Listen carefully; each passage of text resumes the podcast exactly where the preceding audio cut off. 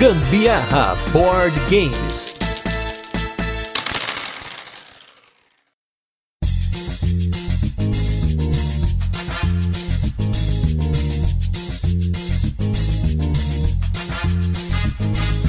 Hoje é dia de Fazendinha, minha gente. Fazendinha brasileira nacional, 100% feito na nossa terra. Provavelmente a árvore que vai fazer esse jogo vem daqui. Então, vamos falar hoje de jogo Brazuca. Eu sou Gustavo Lopes. E eu sou a Carol Guzmão e esse é mais um episódio do Gambiarra Board Games, o seu podcast nacional do Brasil feito aqui sobre jogos de tabuleiro que faz parte da família de podcasts Papo de Louco. E no episódio da semana a gente vai falar de um jogo que está em financiamento coletivo no momento da gravação desse cast, que é um jogo de fazendinha. Então, o jogo Quatro Estações. Mas antes a gente vai para os recadinhos e os destaques da semana e logo a gente volta com a nossa resenha para apresentar o jogo, comentar como funciona e depois falar sobre as curiosidades experiência com ele e a nossa opinião. Somente um disclaimer antes da gente gravar, que para esse episódio nós recebemos um protótipo do Quatro Estações, através do Edu Reis, o designer do jogo, e é possível que esse jogo sofra modificações na sua versão final, caso ele seja financiado. Nós aqui no passado não sabemos se o jogo foi financiado ou não, ou se ele foi lançado, então é importante deixar essa nota para você que está nos ouvindo.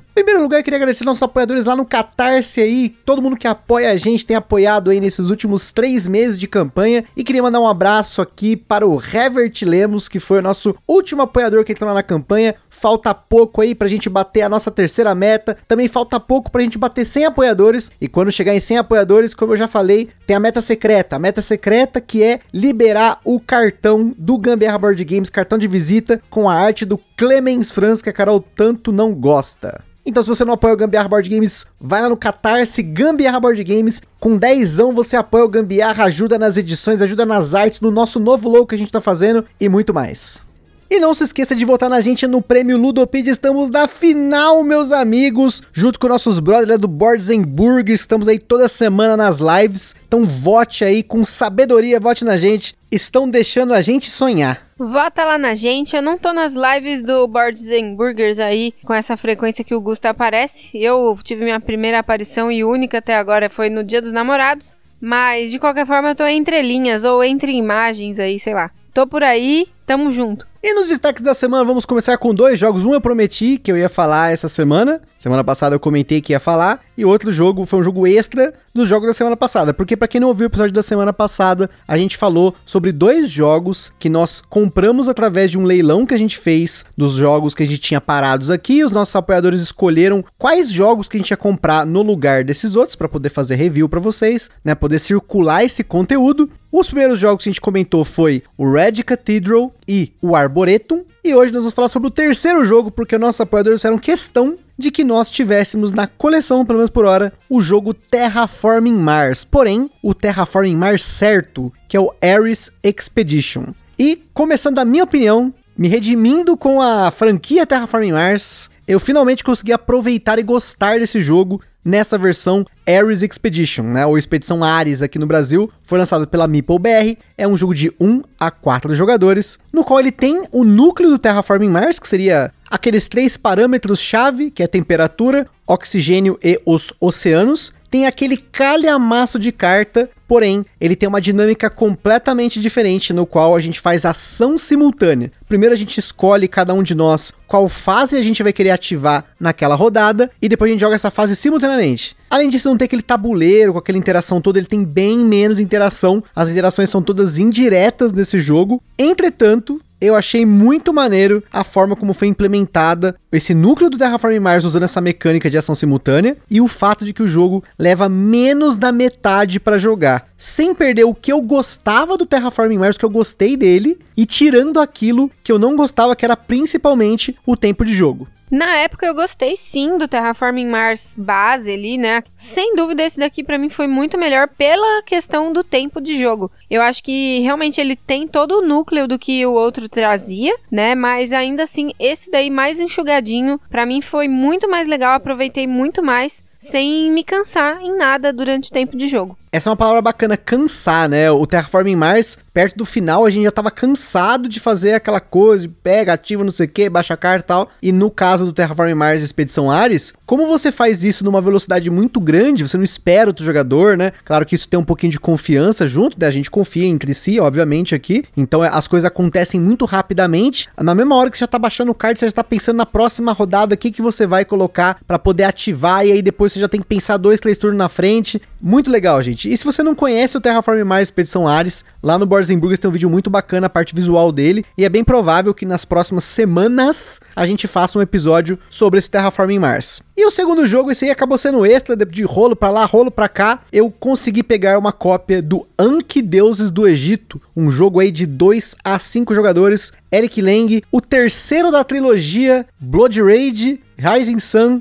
e agora o Anki. E não tão no escuro, porque eu procurei bastante sobre esse jogo. Eu li mais de 30 resenhas sobre ele, principalmente resenhas sobre quanto ele funciona em dois, porque, como vocês sabem, vocês estão cansados de ouvir aqui, Blood Rage nossos amigos não gostaram, a gente tentou em dois, não deu certo. Ele era legalzinho, mas parece que faltou alguma coisa. O Rising Sun nem funcionava em 2, nem é para 2, é 3 a 5 Também foi um desastre aqui com os nossos amigos. Entretanto, o Anki Deus do Egito foi um jogo desenhado para dois jogadores. Ele funciona, obviamente, para mais contagem de jogadores. Vocês vão ter aí experiências de N criadores de conteúdo falando sobre isso. Mas em dois jogadores, ele rodou maravilhosamente. Que coisa boa, que coisa linda, que coisa feliz saber que esse jogo com miniaturas tão bonitas, com um tema de Egito, que é um tema que eu gosto pra caramba, deu certo aqui. Ele é um jogo extremamente combativo, extremamente interativo. A todo tempo você tá selecionando coisa pro seu oponente não selecionar, ao mesmo tempo para te beneficiar.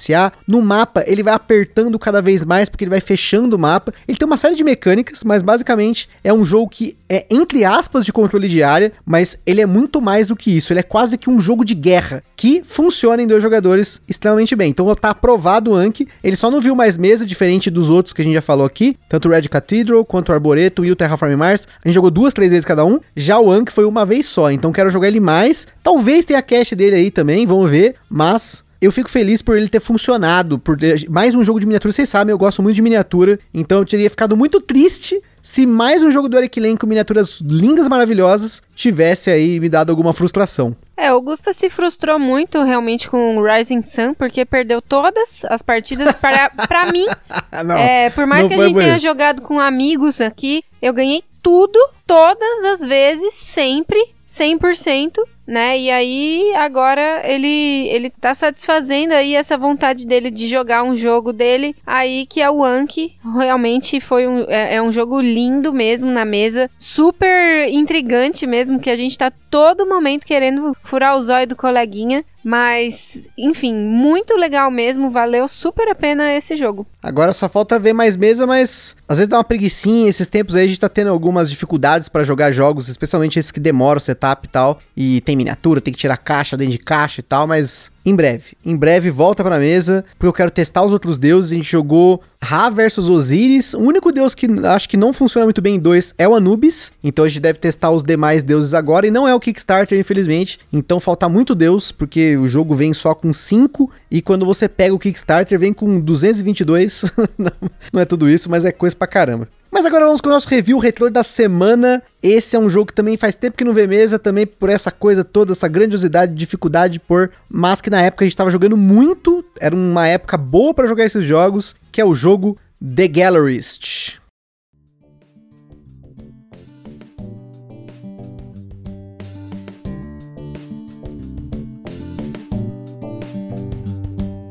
The Gallerist foi tema do nosso episódio número 83, foi o segundo jogo do Vitor Lacerda que ganhou episódio aqui no Gambiarra. Jogo muito bom, eu gostei muito, Carol não gostou tanto, ela achou feio na época, porque é um jogo do Ian O'Toole, mas a forma como o Ian O'Toole desenhou ali os bonequinhos, as artes obviamente são lindas, mas a, o tabuleiro e tal, na época desagradou ela um pouco, tanto que a gente jogou as quatro vezes que precisava pro cast, né? Porque era o ideal que, que a gente queria para testar a expansão e tudo mais. E aí, ele não viu mais mesa. Segue na coleção porque é da minha mini coleção do Vitória Lacerda. Tenho saudades de jogá-lo, porque eu gosto da forma como você tem alocação de trabalhadores nele, de você expulsar o trabalhador do amiguinho, o, toda a sinergia de você pegar o artista, abrir ele, né, patrocinar ele, depois você faz as obras dele ficarem mais caras, aí vende obra, compra obra, monta sua galeria, extremamente temático, só realmente que a arte dele não agradou a Carol, mas me agradou muito. Sigo com a mesma opinião. Acho um jogo bastante complexo ainda. Na verdade, assim, tinha algumas ações ali que eu dominava, pra mim era tranquilo fazer, mas tinha outras ali, uma, uma parte lateral ali do tabuleiro que eu não sabia de jeito nenhum manejar aquilo. E até hoje, eu acho que se pôr ali, vamos ver, né? Não sei como é que funcionaria, mas até hoje eu ainda não sei direito para que, que serve aquilo. Gente, é pra ganhar ponto.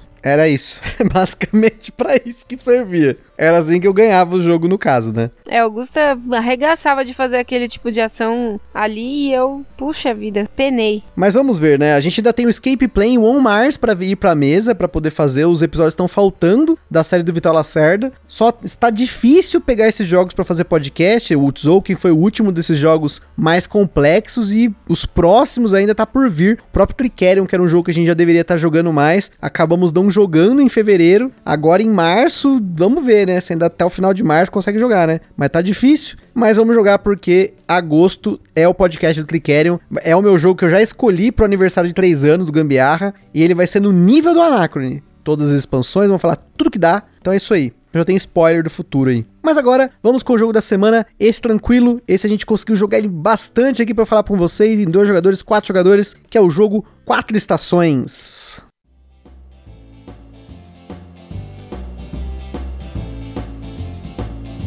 Quatro Estações é um jogo para 1 a 4 jogadores que, no momento da gravação desse cast, está em uma campanha de financiamento coletivo através do Catarse, com partidas que duraram em média 20 minutos na nossa experiência por cada um dos jogadores. O Quatro Estações possui mecânicas como alocação de trabalhadores, jogadores com poderes variados, draft de cartas, negociação e ordem de turnos variável. Na nossa escala de complexidade, ele recebeu 3 de 10. Ele tem alguns caminhos que numa primeira partida você pode não enxergar logo de cara, tem elementos punitivos e também tem um esquema econômico que você precisa saber manipular. Mas após algumas rodadas o jogo fica bem mais tranquilo e fluido, pelo menos você já tem alguma experiência com jogos de tabuleiro nesse sentido. Na data desse cast, na campanha do Catarse, você encontra o jogo por 199 reais, que é um preço bacana pela quantidade de componentes do jogo. Tem bastante tokens de recursos e dinheiro, porém a gente está considerando que a gente viu lá no protótipo, né? A qualidade mesmo, o jogo final pode ser alterado no fim. E o Ministério do Gambiarra Board Games adverte que os jogos de tabuleiro podem acender na gente aquela vontade de sair comprando tudo, mas a gente sempre indica que vocês procurem opinião de outros criadores de conteúdo. Para ajudar com isso, a gente coloca links na postagem de cada um dos casts lá no site do Papo de Louco para vocês conferirem outros criadores e terem aí uma noção mais ou menos dos jogos que a gente fala por aqui. E a gente também sugere que vocês procurem também jogar o jogo de alguma forma digital ou alugar antes de tomar realmente a decisão de vocês.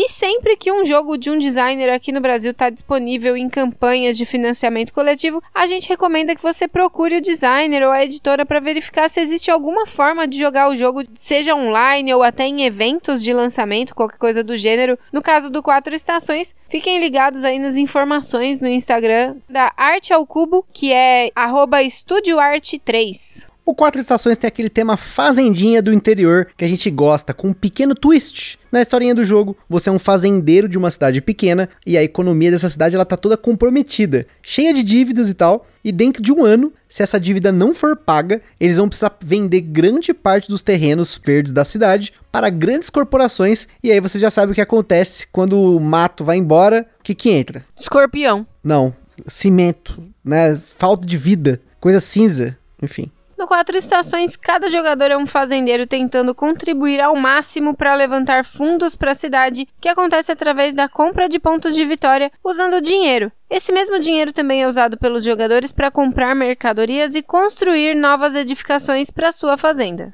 O jogo é jogado em quatro estações, com três rodadas de ação cada uma, marcadas pelas cartas que são abertas no mercado para aquela estação. O jogo pode iniciar em qualquer estação, sendo aí as tradicionais primavera, verão, outono e inverno, porém seguindo essa sequência dependendo da estação que você começou. As cartas de estação são fixas, estilo Coimbra, Lorenzo, né, que a gente já falou por aqui, porém elas são embaralhadas e a ordem de aparição delas provavelmente vai ser diferente. No seu turno, cada jogador vai alocar seu trabalhador em uma trilha de ações que fica na parte inferior do, tabuleiro. Essa trilha possui quatro áreas, cada uma com uma carta, e nela três possíveis ações. Sempre que você faz uma ação, a carta que está no local é consumida de alguma forma e outro jogador não vai poder alocar nesse mesmo espaço. Isso também influencia a ordem de turno. Ao final da rodada, a ordem de turno segue do espaço mais à esquerda para o espaço mais à direita. As ações são bem simples. Você pode construir uma carta que está no espaço que você alocou pagando uma moeda. Você pode construir a carta que está no espaço que você alocou pagando uma moeda. E ela vai te dar bônus que você ganha na hora que você constrói. Existem quatro tipos de cartas com diferentes efeitos. Com as cartas de plantação e criação, você produz mercadorias. Enquanto que com as cartas de indústria, você pode manufaturar mercadorias para se tornarem produtos mais valiosos. E com as cartas de mercado, você pode vender mercadorias de uma forma mais lucrativa do que se você estivesse vendendo para o mercado comum.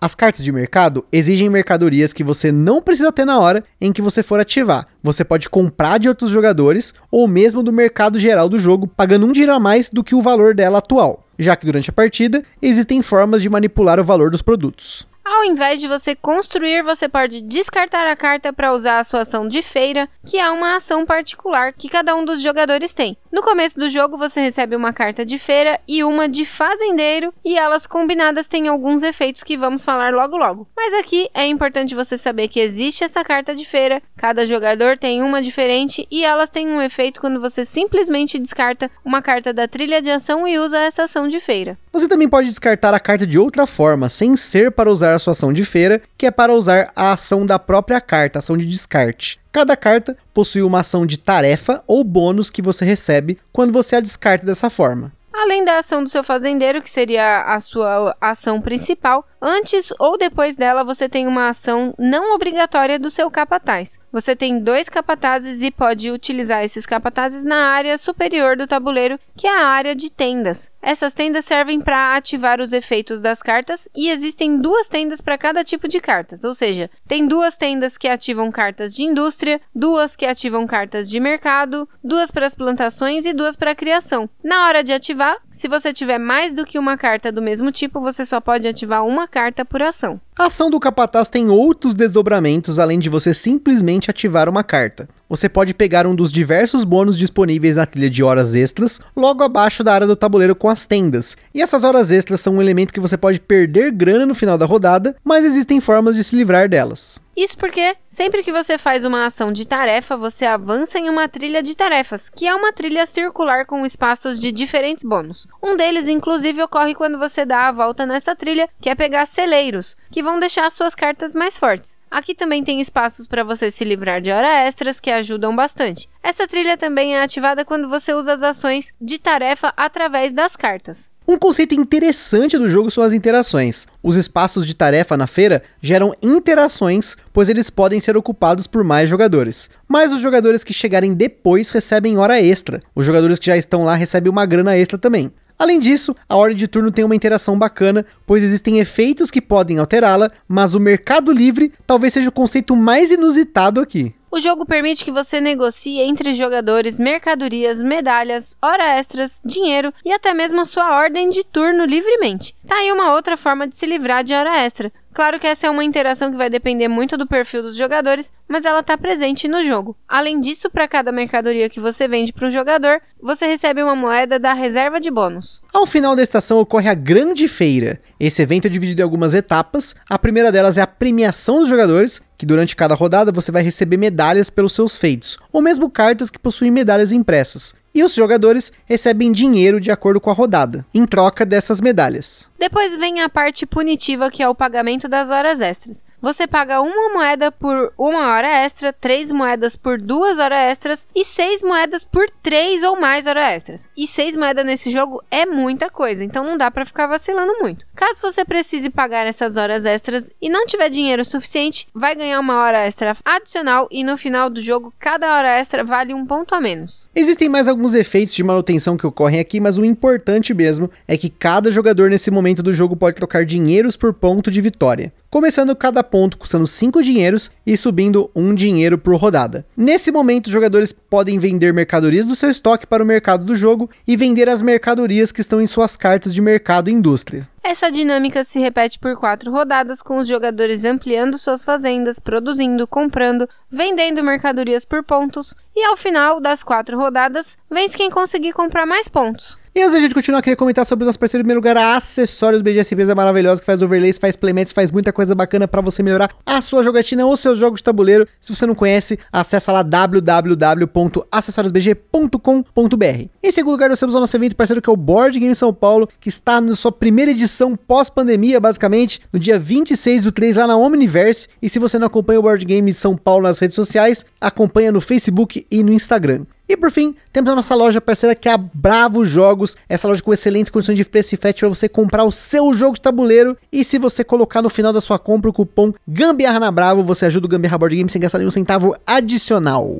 E não se esqueçam de seguir a gente lá no nosso Instagram, que é lá que a gente compartilha as fotos dos jogos que a gente fala aqui, principalmente do jogo da semana, e a gente também compartilha as fotos das jogatinas da galera que marca a gente lá nos stories. Por lá vocês também conseguem falar com a gente, perguntar alguma coisa, mandar sugestão e até fazer parceria. Se vocês curtem o nosso conteúdo, compartilha nas redes sociais. E não deixa de avaliar a gente nas plataformas de podcast que você ouve, no Spotify, no iTunes e tudo mais.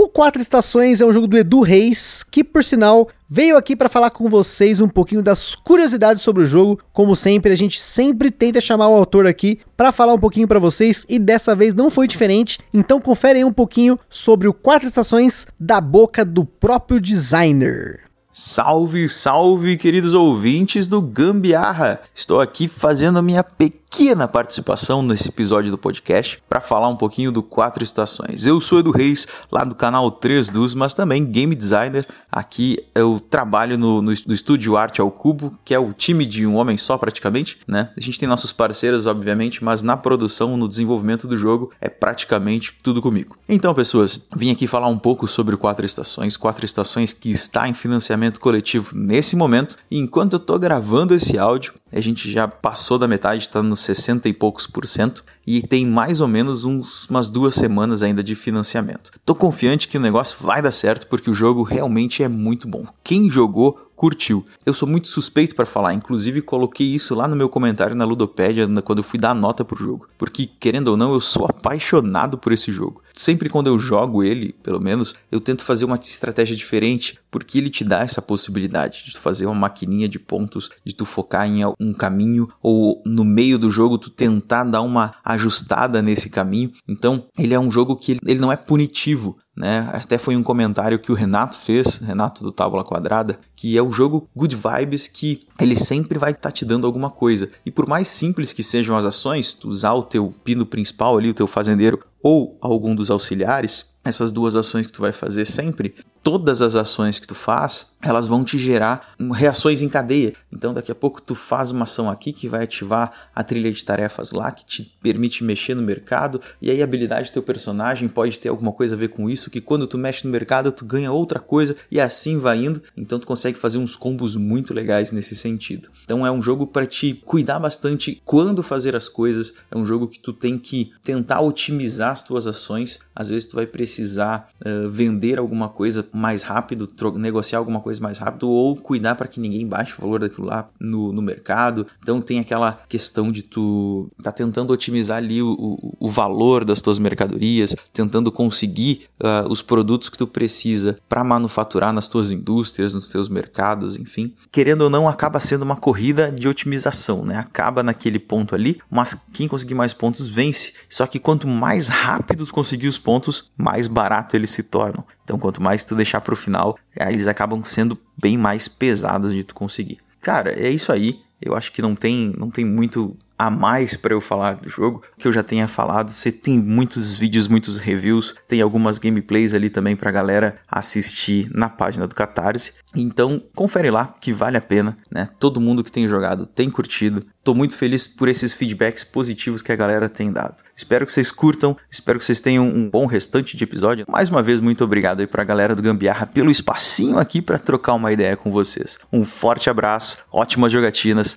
e até a próxima. Olha só como o board game é uma parada que a experiência ela é muito diferente com as pessoas que estão na mesa. Por isso que é sempre muito importante você assistir outros conteúdos, ver a opinião de outros criadores, porque como o próprio do Reis comentou, e o Renato do Tábula Quadrada que ele mencionou, depois assistam o vídeo lá do Tábula, a experiência que eles tiveram com o jogo foi muito mais good vibes, essa parada do mercado livre, de você poder vender as suas mercadorias para outros jogadores, de ter essa interação, poder negociar qualquer coisa, mas vocês vão ver que a nossa experiência, ela foi bastante diferente, e não que isso seja ruim ou bom, foi experiências diferentes, inclusive uma experiência muito mais apertada no sentido de competitividade, né? Nós jogamos aqui o jogo em dois jogadores, em quatro jogadores, né, com mesa cheia, mas antes da gente começar a falar das diferenças dessas experiências em dois e quatro jogadores, eu queria comentar justamente sobre o Mercado Livre, que foi um elemento que a gente basicamente ignorou durante as partidas, né? Como a Carol explicou, o jogo ele permite que você negocie qualquer coisa. Hora extra, medalhas,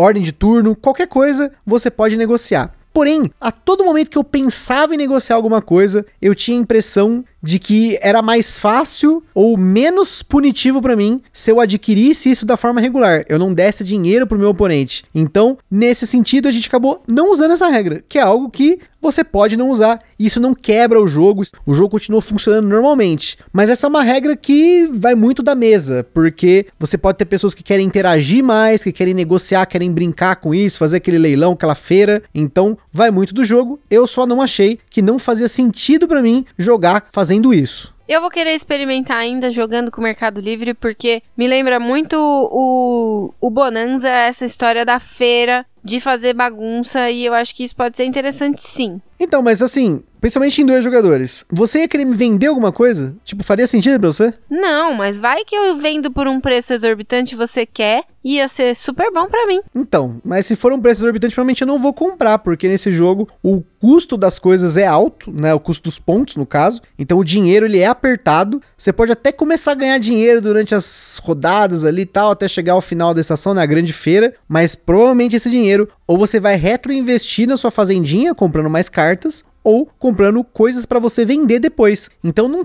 vale a pena, assim, você tipo, dificilmente eu enxergo uma situação em que funcione como Catan ou como Bonanza, em que você está fazendo trocas ali. Mesmo no Catan as pessoas ainda reclamam hoje que tem mesas que as pessoas não simplesmente não fazem troca nenhuma, porque eles estão jogando o jogo de uma forma muito cerebral. E no caso do Quatro Estações, eu jogo ele dessa forma, porque você tem poucas oportunidades de usar ações, só são 12 ações do seu fazendeiro durante a partida, né? 3 por rodada são 4 estações, e você tem duas ações de capataz por rodada num total de 8. Então, não dá tempo de você rodar muito as coisas. Você vai ter que focar em um, dois, três combinhos no máximo e tentar bloquear ao máximo também os seus oponentes. Isso a gente enxergou muito mais a partida em quatro jogadores, em que a disponibilidade das cartas era muito apertada. Mas, como a Carol falou, pode ser que, dependendo da sua mesa aí, você queira fazer essa negociaçãozinha e tudo mais e dê certo. Talvez valha a pena quando você ainda tem a, a, possibilidade de fazer alguma ação ainda dentro da estação, que aí talvez combe com algumas cartas. Por exemplo, eu tive cartas ali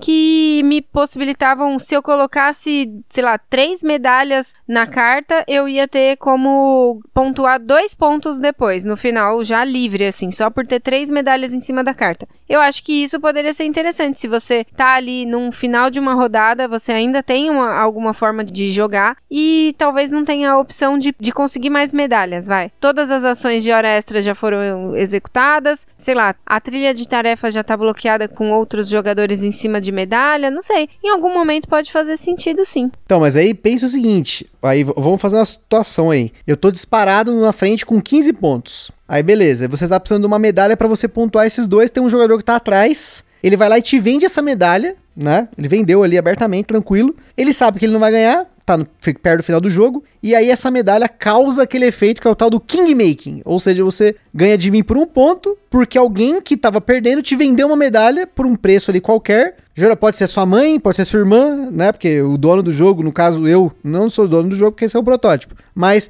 nunca é beneficiado de uma história dessa, e aí vai, beleza, vendo, ó, tá aqui, ó, toma essa medalha, que aí se você comprar ela aí, você vai ganhar o jogo. E aí você vai lá e ganha o jogo. Eu não acho que faz sentido para mim, pelo menos nesse tipo de jogo. Mas não necessariamente nesse cenário que você tá imaginando. Mas talvez, dependendo da situação, da ocasião, eu acho que é válido tentar sim. Nós, nas nossas partidas aqui, não surgiu nenhuma oportunidade. Nem quando a gente jogou em dois jogadores, nem em quatro. A gente não enxergou nada que pudesse proporcionar esse benefício, mas eu acho que pode acontecer sim. A gente tá com isso em mente, livres e abertos para experimentar quando surgir a oportunidade. É, pelo menos pensando assim, não, não surgiu a oportunidade de beneficiar os dois jogadores, mas poderia acontecer essa situação. É que ninguém teve a maldade de fazer isso, mas eu já pensei porque eu sei que tem maldade. As pessoas têm maldade do coração de querer fazer a fazendinha que tá ganhando por mérito, que ele montou tudo bonitinho, construiu tal. Aí vem ali o conchavo dos outros fazendeiros, fala assim: ah, vamos derrubar a fazenda daquele cara ali. Aí vai lá e vende as coisas, faz uns trocos, faz um suborno. Aí funciona, né? Inclusive, essa maldade pode acontecer no bloco, né?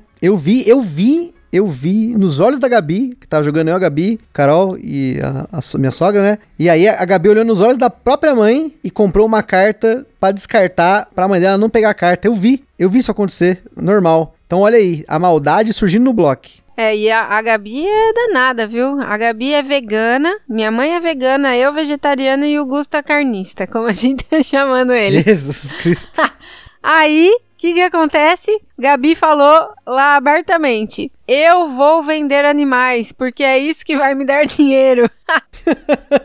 e ela quase foi pra frente, hein? Quase. É, hein? Gabi só ali vendendo ovos, leites, cabritos e, e galinhas. Pois é, e, e, assim, a Gabi, ela quase conseguiu rodar a maquininha dela direito, ela acabou comprando carta demais, eu acho, né? Como eu falei, são muitas cartas, né? São 48 cartas do baralho, e poucas ações. Então você vai ter que investir em alguma delas, algum combinho, alguma combinação, duas no máximo. Três é muito difícil conseguir. Eu tentei fazer três combinações na última partida e não consegui fazer rodar. Eu só rodei duas delas. Então você vai ter que focar. Você abriu o jogo naquela estação, saiu a primeira rodada, a segunda rodada, você já tem que pegar uma carta e já tem que começar a investir nesse combinho dela. E isso é até um ponto neutro para mim, porque a gente comentou em casts aí como Lorenzo, Coimbra, de quando um jogo ele tem um deck de cartas e todas elas passam no jogo. Então tem aquele efeito dos jogadores que esperam certas cartas, que marcam cartas, memorizam, mas isso sem dúvida pode ser contornado desde que todo mundo esteja na mesma linha ali. No caso da última partida não tava, porque eu e a Carol já tínhamos jogado antes, a minha sogra e a minha cunhada não tinham jogado, mas ainda assim elas conseguiram pegar porque elas viram o que, que cada um estava investindo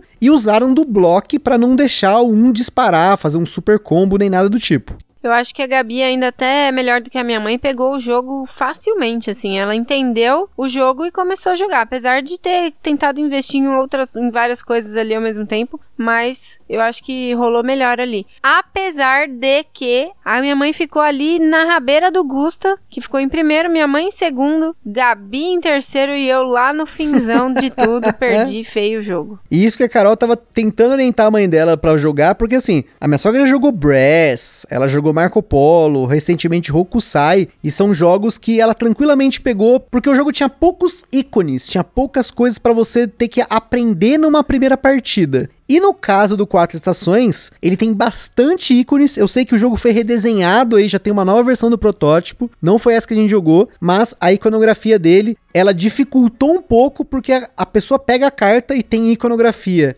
do que ela produz, do que descarta, do benefício de construção, e se você coloca um celeiro na carta, o que, que ela produz, tem a cor da carta, o tipo dela. Então, ele, apesar de ser um jogo de baixa complexidade, né? A gente colocou aí 3 na nossa escala, porque o fluxo de ações e tudo mais é bem simples, porém, é um jogo que você tem que aprender e absorver a coreografia. Passou disso, tranquilo, você já começa a prestar atenção em outras coisas, como manipular o mercado, descer e subir as mercadorias, né? Que é algo que em mais jogadores ocorreu bem mais do que só em dois jogadores. Em dois jogadores era muito direto. Se a Carol tá investindo em abóbora, ela ia lá e zoava. Ela ia lá e zoava meu frango tal. Então, tem muito disso, né? A interação ela é muito direta no mercado, só que em mais jogadores você tem mais chance de manipular mais coisas, né? Você vai ver que tem pessoas investindo em coisas iguais, coisas diferentes, né? Então, mais um ponto aí do jogo para dois jogadores. No vídeo do Edu Reis, ele coloca lá um tipo de um dummy player que ele só descarta a carta, que eu achei legal, só que não tinha essa regra no manual, pelo menos no protótipo que a gente jogou, então a gente não jogou com esse dummy player.